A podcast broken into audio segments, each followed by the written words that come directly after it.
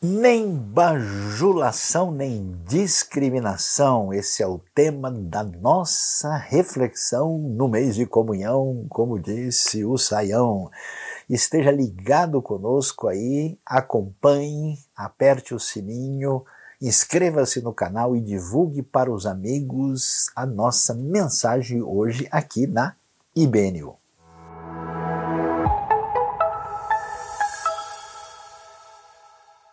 Chegou o momento de refletirmos na palavra de Deus. Nós já pudemos aí agradecer a Deus apresentando nosso coração, nossas orações e também nossos cânticos e hoje é hora de aprender e vamos pensar em Tiago capítulo 2. Veja só que palavra significativa que nós temos, nem bajulação, nem discriminação. Veja bem, Tiago 2, a partir do verso 1, tem o seguinte a nos dizer: Meus irmãos, como crentes em nosso glorioso Senhor Jesus Cristo, não façam diferença entre as pessoas tratando-as com parcialidade. Suponham que na reunião de vocês entre um homem com anel de ouro e roupas finas, e também entre um pobre com roupas velhas e sujas. Se vocês derem atenção especial ao homem que está vestido com roupas finas e disserem: Aqui está um lugar apropriado para o Senhor, mas disserem ao pobre: Você fique em pé ali, ou sente-se no chão junto ao estrado onde eu ponho os meus pés. Não estão fazendo discriminação, fazendo julgamento com critérios errados? Ouçam, meus amados irmãos, não escolheu Deus os que são pobres aos olhos do mundo para serem ricos em fé e herdarem o reino que ele prometeu aos que o amam? Mas vocês têm desprezado o pobre. Não são os ricos que os que oprimem vocês? Não são eles que os arrastam para os tribunais? Não são eles que difamam o bom nome que sobre vocês foi invocado? Se vocês de fato obedecerem à lei do reino, encontrada na Escritura que diz: ame o seu próximo como a si mesmo, estarão agindo corretamente. Mas se tratarem os outros, com parcialidade, estarão cometendo pecado e serão condenados pela lei como transgressores.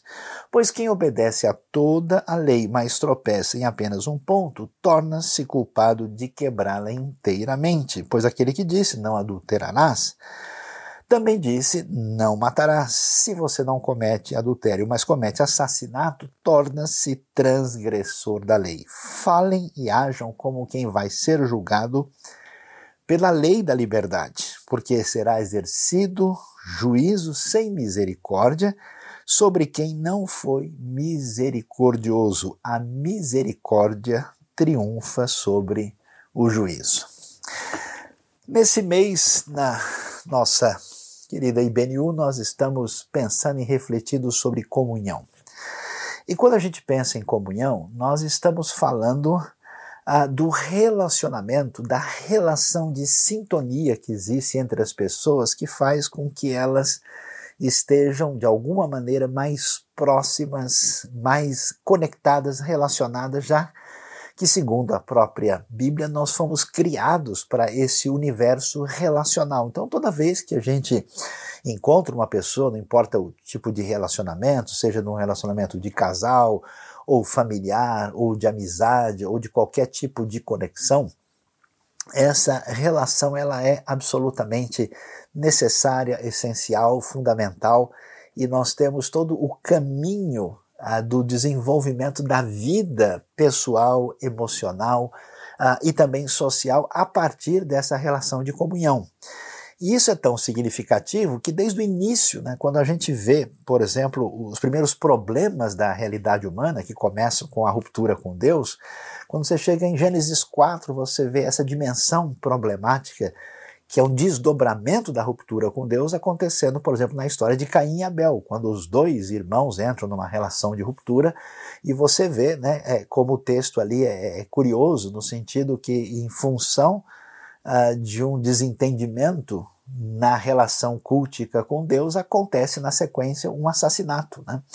Ah, e, portanto, isso é fundamental. Você lê a história bíblica do Israel antigo e vê que quando o povo se afasta de Deus e, e trai a aliança com Deus, na sequência você vai ver uma injustiça social muito grande. Você vai observar isso, por exemplo, na história dos profetas de, de Israel. Então é interessante ver o segundo livro uh, dos reis, né, trazendo para nós, na verdade, os livros de reis trazendo para nós a famosa história do Nabote, né, que é assassinado naquele complô de Jezabel, né, juntamente com o rei Acabe, e trazendo essa situação complicada. Por isso, essa questão é tão valiosa e tão importante. E aí, Tiago vai mexer nesse aspecto, né? porque um dos elementos fundamentais da comunidade dos discípulos de Jesus era exatamente essa questão da relação de fraternidade, da conexão com o outro. Jesus, por exemplo, é uma pessoa extraordinária no sentido em que ele mantém essa relação de proximidade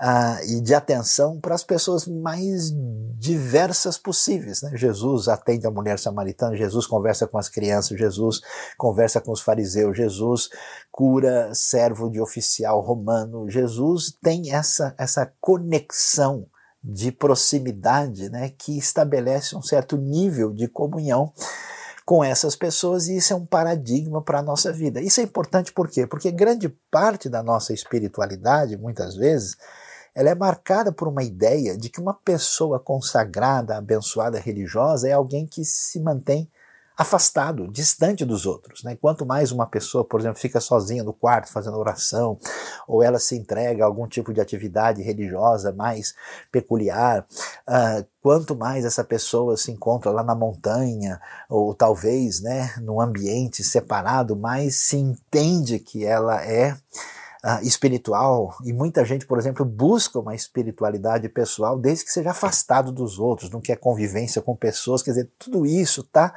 fora do foco do desafio de conviver com o próximo. Por que, que essa convivência com o próximo é tão valiosa e é tão importante? Primeiro, porque nós somos criados dessa maneira. Se nós não tivermos essa relação de sintonia, eh, de proximidade, de fraternidade, de compartilhamento da nossa eh, realidade pessoal com o outro, alguma outra coisa vai substituir isso. Então é muito comum você ver pessoas tentando suprir a falta do próximo com outro elemento que venha inadequadamente fazer isso.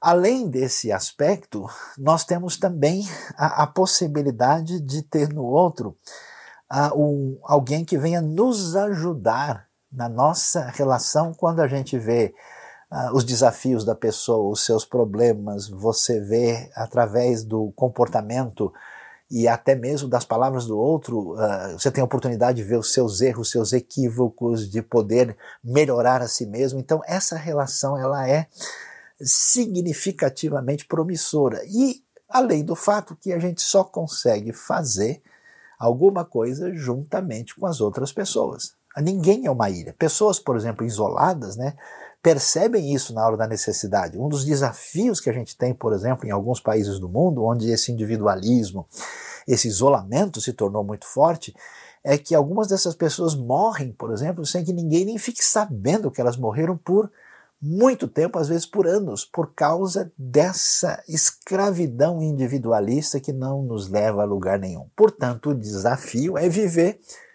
junto com os outros, viver com as pessoas que nem sempre serão legais, viver com as pessoas que muitas vezes vão até mesmo irritar a gente, né? viver com as pessoas que de alguma forma vão mostrar pontos frágeis da nossa vida que precisam ser realinhados.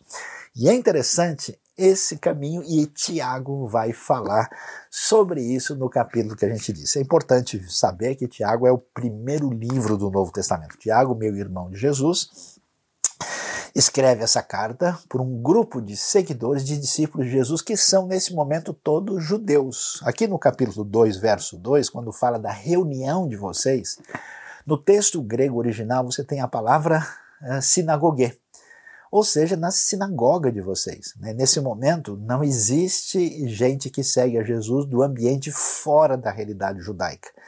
E aí, né, você vê, por exemplo, no começo do capítulo 1, quando fala das doze tribos dispersas entre as nações, provavelmente uma referência a esses seguidores de Jesus que estão vivendo especialmente em torno da terra de Israel. Não se pode imaginar aqui que seja talvez uma carta enviada para regiões muito distantes e longínquas, mas envolvendo a, a, a região que na época aí, né, é, é, tinha a, a, região da, da Pereia, tinha né, Traconites mais ao norte, tinha a, área né, histórica onde estavam, por exemplo, os, os arameus, os sírios ao norte, também a antiga Fenícia.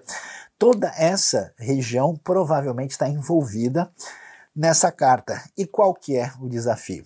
As traduções lutam para lidar com o texto grego e ele diz, né, meus irmãos, como crentes. Né? Possivelmente esse como pode ter um sentido mais exato do tipo, já que somos, né?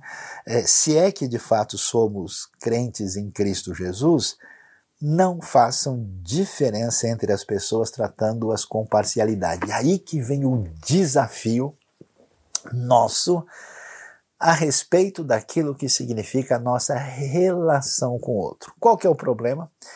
A relação com o outro deve ser uma relação de respeito, deve ser uma relação de proximidade, deve ser uma relação de construção em conjunto, deve ser uma relação de mútua troca. Só que, quando encontramos as pessoas à nossa frente, essa relação pode ser deturpada. E como é que ela é deturpada? Quando o outro já não é o outro. O outro se torna um objeto do meu próprio interesse. Eu gosto de lembrar aqui de um estudioso de pano de fundo uh, judaico muito uh, valioso, né? Uh, o senhor Emmanuel Levinas, que falou muito, de maneira significativa, ele, ele escreve sobre a realidade da importância do rosto da outra pessoa, falando para a gente que as relações humanas, né, elas são uh, profundas e a gente não pode simplesmente ver a outra pessoa sem olhar no rosto dela. Você já reparou, né? Quando a gente toma decisão à distância é uma coisa, quando você senta na mesa e olha no rosto da outra pessoa, nós temos um universo que nos desafia, né? Eu tenho é, essa realidade, né, da, da, da, da fenomenologia, da, da, da realidade é, concreta da manifestação plena do outro diante de mim. Inclusive a própria descrição que a Bíblia faz de Deus se fala diante do Senhor, que literalmente é perante a face do Senhor. Então, esse, esse aspecto é muito interessante e coloca para a gente uma questão tão valiosa que a relação com o próximo, né, que é marcada pela ética, ela antecede as discussões mais profundas a respeito do ser e do entendimento do mundo, que é um dos pensamentos tão valiosos que o Levinas apresenta na sua reflexão. E aqui nós vemos essa dificuldade. O que, que acontece? Quando a gente encontra as outras pessoas e temos o desafio da comunhão, a pessoa desaparece da nossa frente e ela não é mais uma pessoa, ela é um rótulo. E esse é o grande problema. Muitas pessoas procuram os outros hoje em dia só por interesse. Não, não vê ninguém na frente dele. O interesse é o desdobramento particular, pessoal, financeiro, de algum tipo, né? É por isso que alguém é capaz de enganar o outro no negócio, porque ele não está se preocupando com a outra pessoa, nem com as necessidades, nem o que ela tem a apresentar, ele só se interessa num instrumento de como ganhar alguma coisa através daquela pessoa. Essa é a dificuldade que a gente tem, inclusive, nos ambientes religiosos. Como você tem, é muitas vezes, o que a gente chama de pasteurização da fé. Né? Tudo vira uma grande mercadoria, um interesse de mercado e de ganho próprio de maneira indevida, que se torna um problema sério. E nesse caminho, quando as pessoas desaparecem, quando o rosto de todo mundo se torna apenas um rótulo, o que, que você enxerga? Você enxerga a pessoa da posição política A, da posição política B, você enxerga a pessoa do grupo religioso A, do grupo religioso B, pessoa que tem identidade eh, filosófica X, a outra que tem filosófica Y. Aqui você enxerga as pessoas a partir dos emblemas. É quase como se cada um tivesse a camisa do seu time e fosse despersonalizado. Já viu a violência do esporte, a violência do futebol, por exemplo, né? Você não vê mais um ser humano, você vê um rótulo de um time que ameaça sua suposta identidade esportiva e isso lhe daria licença para atacar essa pessoa com violência. Olha o nível de loucura. E nesse processo, um dos grandes desafios né, que a gente vê as pessoas a partir desses rótulos sociais, sejam eles raciais, sejam eles de qualquer maneira, se estamos vendo homem, mulher, adulto, jovem, como é que é criança, seja o que for, a gente não enxerga mais a pessoa. E aqui no caso, o problema se torna um problema de posição social. E Tiago diz: ó, se vocês são discípulos de Jesus, que história é essa de vocês ficarem medindo a pessoa a partir das aparências? Esse é o grande entrave da comunhão. É você entrar, medir a pessoa, olhar a roupa, avaliar o potencial que essa pessoa tem de alguma maneira redundar algum lucro positivo para você. Então, essa atitude descarada, essa postura essencialmente anticristã, entra aqui uh, na dimensão da análise de Tiago e aí ele levanta uma questão que ele apresenta como suponham, que na verdade é uma crítica de uma realidade que está presente, ele diz: Veja se chegar né, na reunião de vocês um sujeito lá com um anel de ouro, roupa fina, né? Roupa de grife, né? E eu vou confessar minha maldade aqui hoje, né? Não sei se vocês vão querer continuar ouvindo essa mensagem ou não, né? Mas eu já fiz essa experiência de ir no mesmo ambiente com uma roupa toda, né? Ah, arrumada conforme as expectativas sociais e depois eu fui com uma roupa meio assim surrada, mais assim pouco assim desejável socialmente e eu percebi que diferença de tratamento, né? A gente recebe. Pois é. E é isso que a gente vê aqui. Veja, se entra alguém com anel de ouro e roupas finas, e entra alguém com roupas velhas e sujas. E vocês fazem o quê? Vocês que dizem ser seguidores de Jesus, vocês vão dar atenção especial àquele que está com né, roupa chique, roupa de marca, roupa que sugere que a realidade social dele está acima dos outros. Olha, eu vou dizer uma coisa para vocês: eu já vi gente ter até prejuízo no seu trabalho.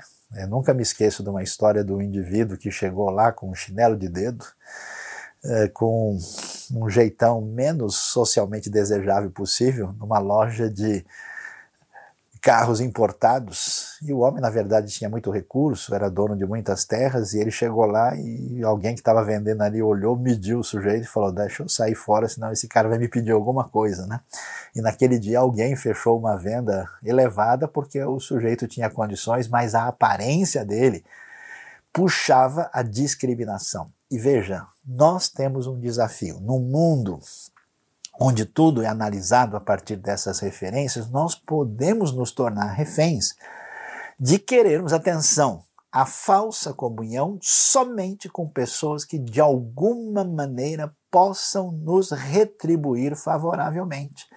E é isso que Tiago diz: escuta, que tipo de seguidor de Jesus você é?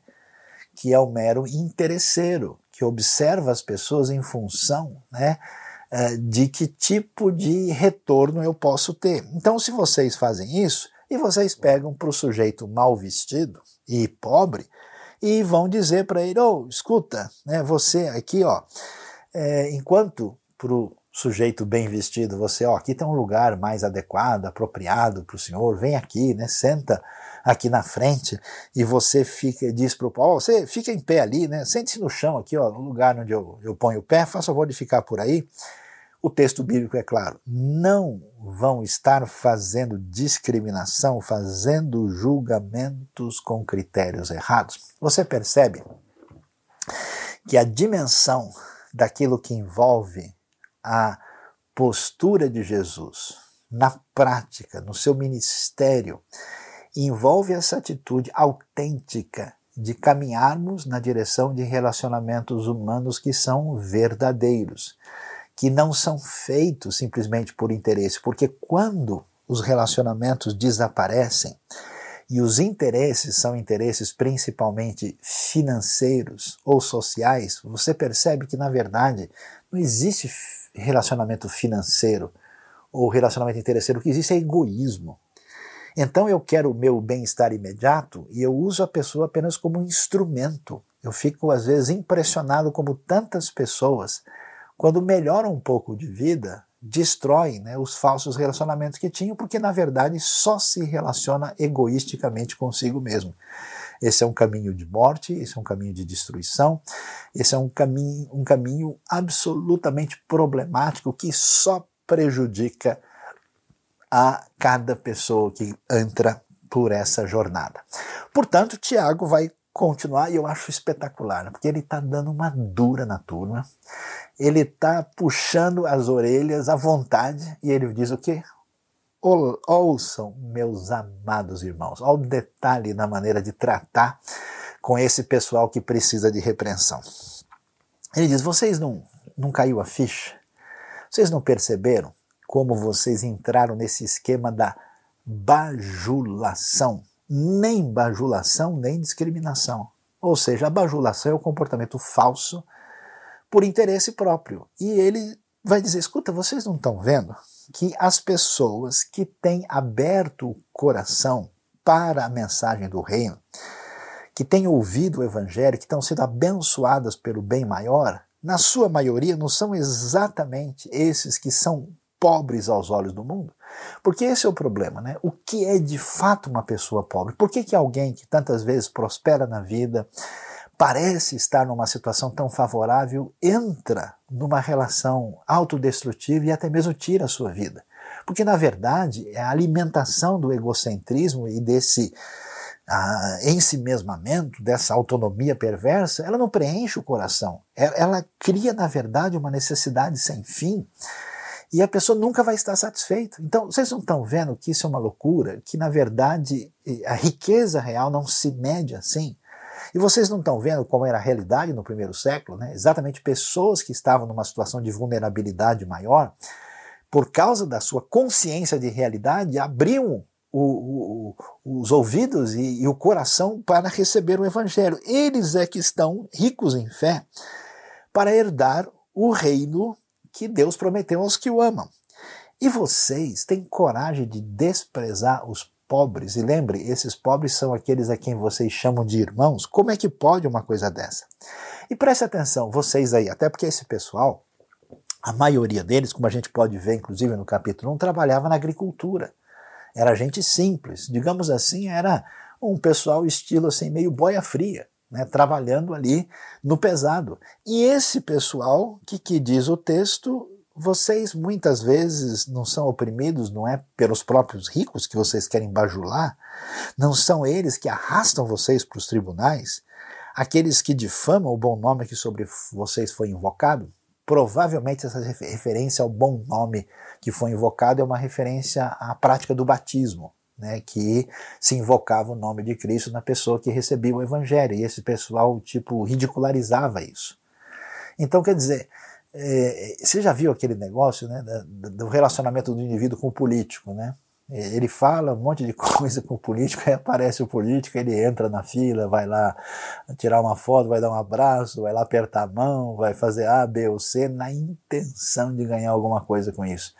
E Tiago diz: vocês não estão percebendo o comportamento absolutamente contraditório de vocês? né, minimamente coerente deveria ser, vocês estão se vendendo para aqueles que são os verdadeiros opressores que estão agindo contra vocês e desprezando aqueles que vocês chamam de irmão em função dessa atitude de perder a relação adequada que deve existir nessa sintonia de comunhão com o próximo.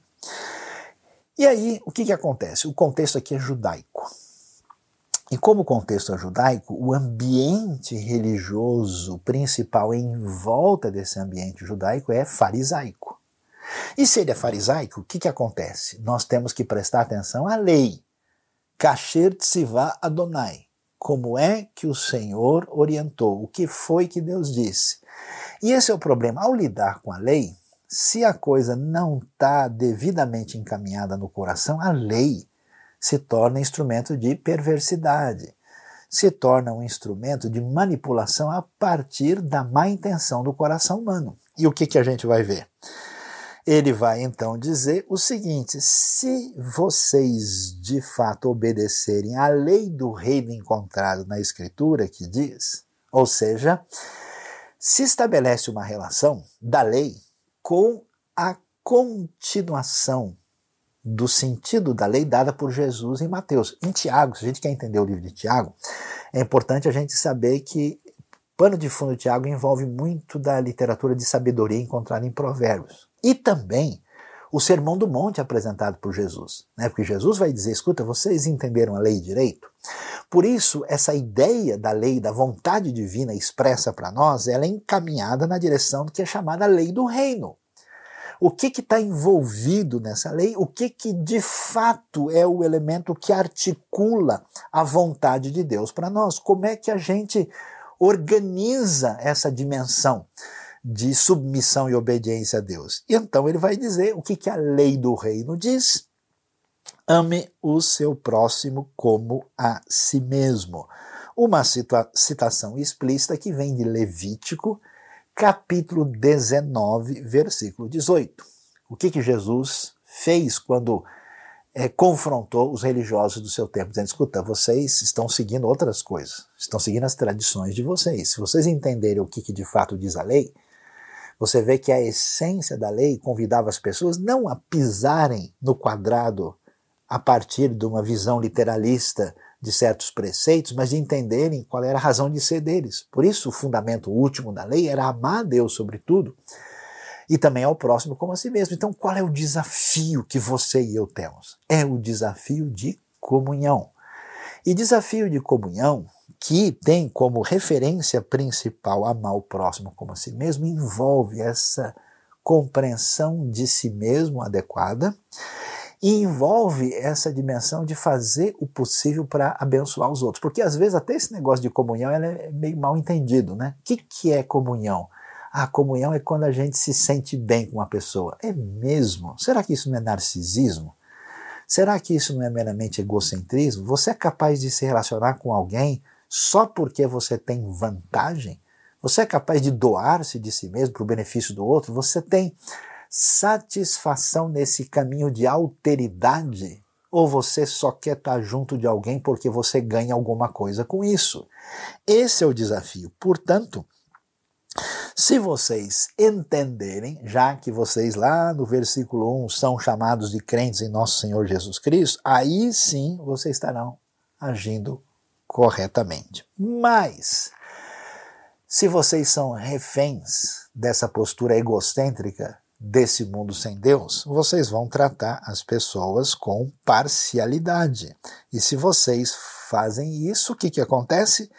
Vocês cometem pecado, condenados pela lei como transgressores. E por que isso é tão forte? Porque esse pessoal de pano de fundo, de relação religiosa com a lei se acha e entende que está seguindo preceitos. Observe, nesse momento não tem nem nenhum gentil na comunidade da fé, são todos judeus. E a maior parte desses judeus que se torna seguidor de Jesus, como você vê em Atos, eles têm esse pano de fundo de influência do farisaísmo, que levava muito a sério a lei, a Bíblia toda do Antigo Testamento, e a maneira como ela devia ser obedecida. Mas dizem, então, espera aí, vocês não estão percebendo? É muito comum isso no ambiente religioso de hoje. Muitas pessoas preocupadas com filigranas, se isso é, se não é, se pode, não pode, coisas secundárias, as coisas mais essenciais ligadas a essa relação com Deus e com o próximo ficam no segundo plano. É como se a gente quisesse fugir da vontade de Deus substituindo o que Deus de fato deseja por outras coisas que não têm valor nenhum. E isso está em vista aqui, então ele diz: olha, quem obedece toda a lei, mas tropeça apenas um ponto, torna-se culpado de quebrá-la inteiramente. Ou seja, Tiago aperta no ponto assim fundamental dizendo vocês estão achando né que vocês guardam a lei que lindo que maravilhoso estão aí discriminando os outros estão bajulando os outros, se relacionam com as pessoas, desconsiderando pessoas como pessoas, só têm interesse em si mesmo, bajulam para ganhar alguma coisa, discriminam para não poder de alguma maneira favorecer quem precisa e ainda ficam pondo uma panca. Que tipo de gente vocês são? E vamos falar a verdade, não é assim que muita gente do ambiente religioso procede, inclusive dentro das próprias comunidades chamadas evangélicas, e é impressionante porque ele diz: olha, se você guarda toda a lei e quebra, aqui você na verdade é um transgressor da lei. Então chega de arrogância, porque essa arrogância, esse espírito religioso indevido, é na verdade a mãe dessa intolerância, a mãe dessa postura de cima para baixo diante de quem parece inferior a mim. E eu acho tão interessante isso, como a gente é complicado. O sujeito estudou, aprendeu um pouco mais, ó, o nariz aqui, ó, ele se acha. O indivíduo ficou um pouquinho melhor, né? Trocou de carro, morou numa casa um pouco mais bonita, ele já sai assim, né? A pessoa se acha linda e maravilhosa, a pessoa tem alguma capacidade artística, a pessoa é impressionante como as coisas boas que Deus nos concede na nossa vida se tornam armadilhas por causa de um coração que se recusa a considerar o próximo como próximo. A comunhão é um remédio para o veneno dessa atitude de autossuficiência, ensimesmamento egocêntrico que destrói a gente por dentro. Por isso que nada é mais importante na sua vida do que você fazer diferença sem ganhar nada na vida das outras pessoas. E é tão interessante a gente ler isso, porque olha lá, ele vai pegar pesado, porque ele vai falar de assuntos que aí sim o pessoal considera sério.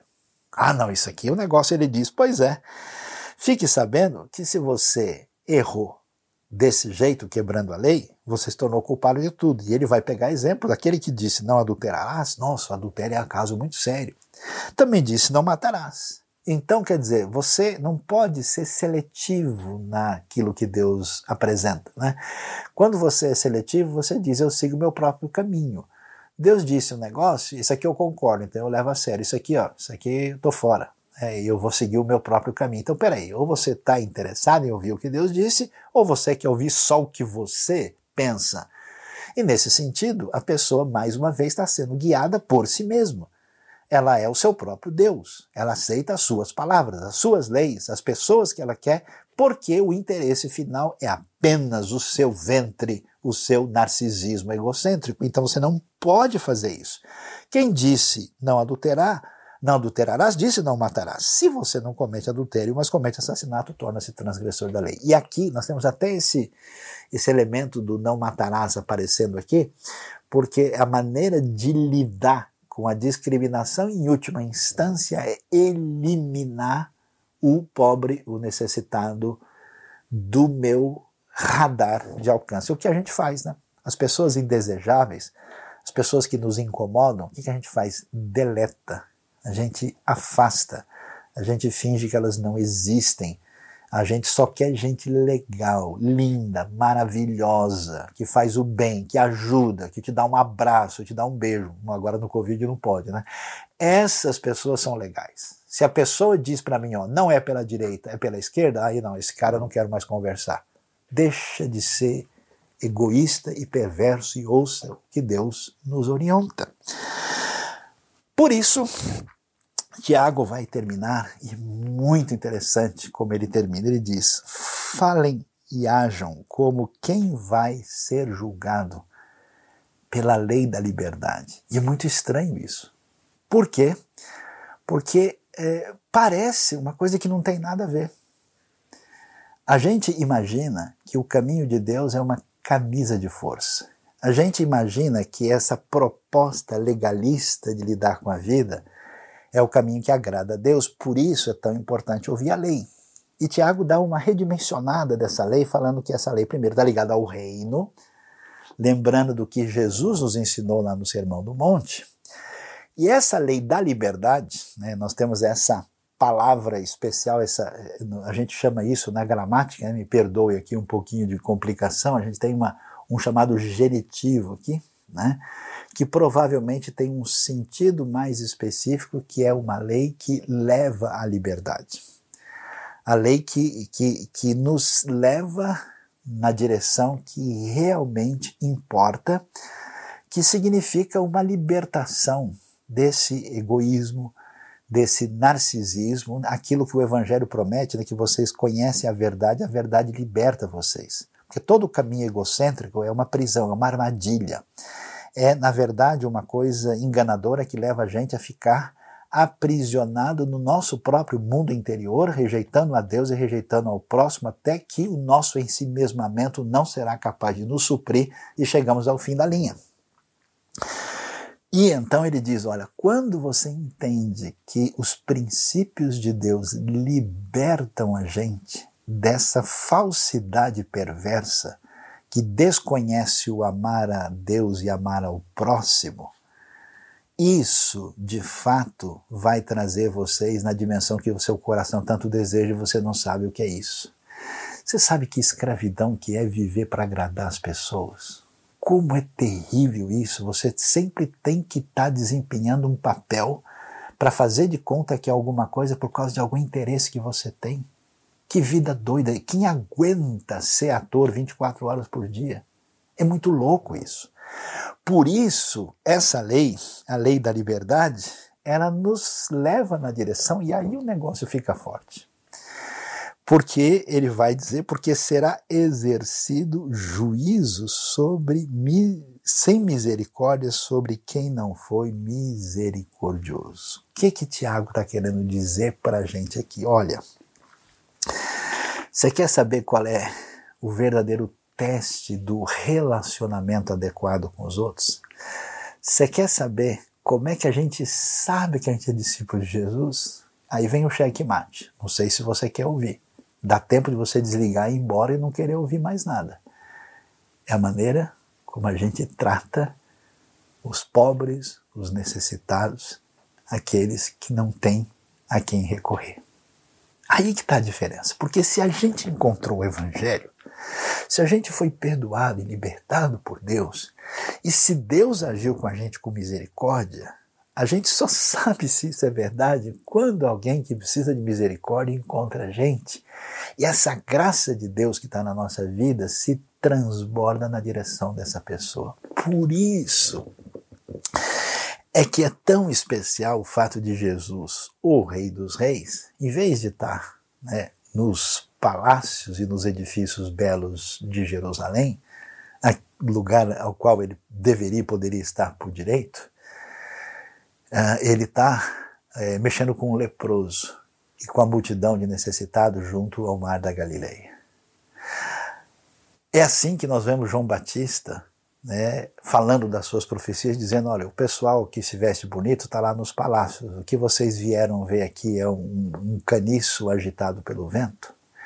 É por isso que você vai ver a, oração do Salmo 72 do rei Salomão, que o rei faça realmente a, a, libertação dos necessitados. A minha tristeza é que eu tenho visto em todos os discursos que surgem de toda parte uma voz supostamente em favor dos necessitados, dos pobres, daqueles que estão numa condição de necessidade especial, mas a maneira como isso se faz muitas vezes é apenas uma instrumentalização, seja de um tipo ou de outro. Ou mesmo um contato meramente distanciado, algo que diz, ó, como você está embaixo, o que eu posso fazer é dar um monte de coisa para você e ponto final. É algo dado assim de cima para baixo, né? Como quem está numa condição de tipo assim, eu não tenho qualquer relacionamento interpessoal com você. Eu aprendi algumas coisas na minha vida e uma das coisas mais extraordinárias é que eu tive a oportunidade de conversar pessoalmente com gente da condição mais desfavorável possível. Quando eu era adolescente, uma das pessoas que mais inspirou a minha vida foi um senhor que mal sabia ler e escrever, que frequentava a pequena igreja onde eu estava e que punha o pé em cima do banco e coçava o seu pé. E aquele homem que vivia ali da maneira mais simples possível, tentando sobreviver com a sua família, tinha uma convicção de fé, uma atitude legítima eu pude ver aquilo e aquilo me atingiu profundamente ao ver pessoas que diante desse mundo não eram nada. Conheci um homem no interior do estado de Tocantins, com atrofia do nervo óptico. Numa situação mais terrível, o homem decorou 1 Coríntios 15 inteirinho. Ele recitava isso, de coração. Eu vi pessoas que são os mais rejeitáveis deste mundo com um tesouro, uma riqueza extraordinária de vida, de aprendizado. Não todo mundo que está numa condição a gente não pode entender que a pobreza e o sofrimento é uma bem-aventurança em si, não é uma necessidade, mas é impressionante a riqueza desenvolvida na vida dessas pessoas. E, sinceramente, eu tive mais relacionamento e, e real contato de coração com algumas dessas pessoas do que com gente que parecia ser altamente promissor por causa da sua posição social e intelectual. E o que Tiago diz? Vai dizer para a gente isso aqui. Quer saber de uma coisa? Quando a gente se torna refém da gente mesmo, isso significa o fim da comunhão, porque todo relacionamento sempre estará maculado pelo interesse. Ou seja, ou é discriminação ou é bajulação. Não existe verdadeira conexão, não existe nenhuma comunhão.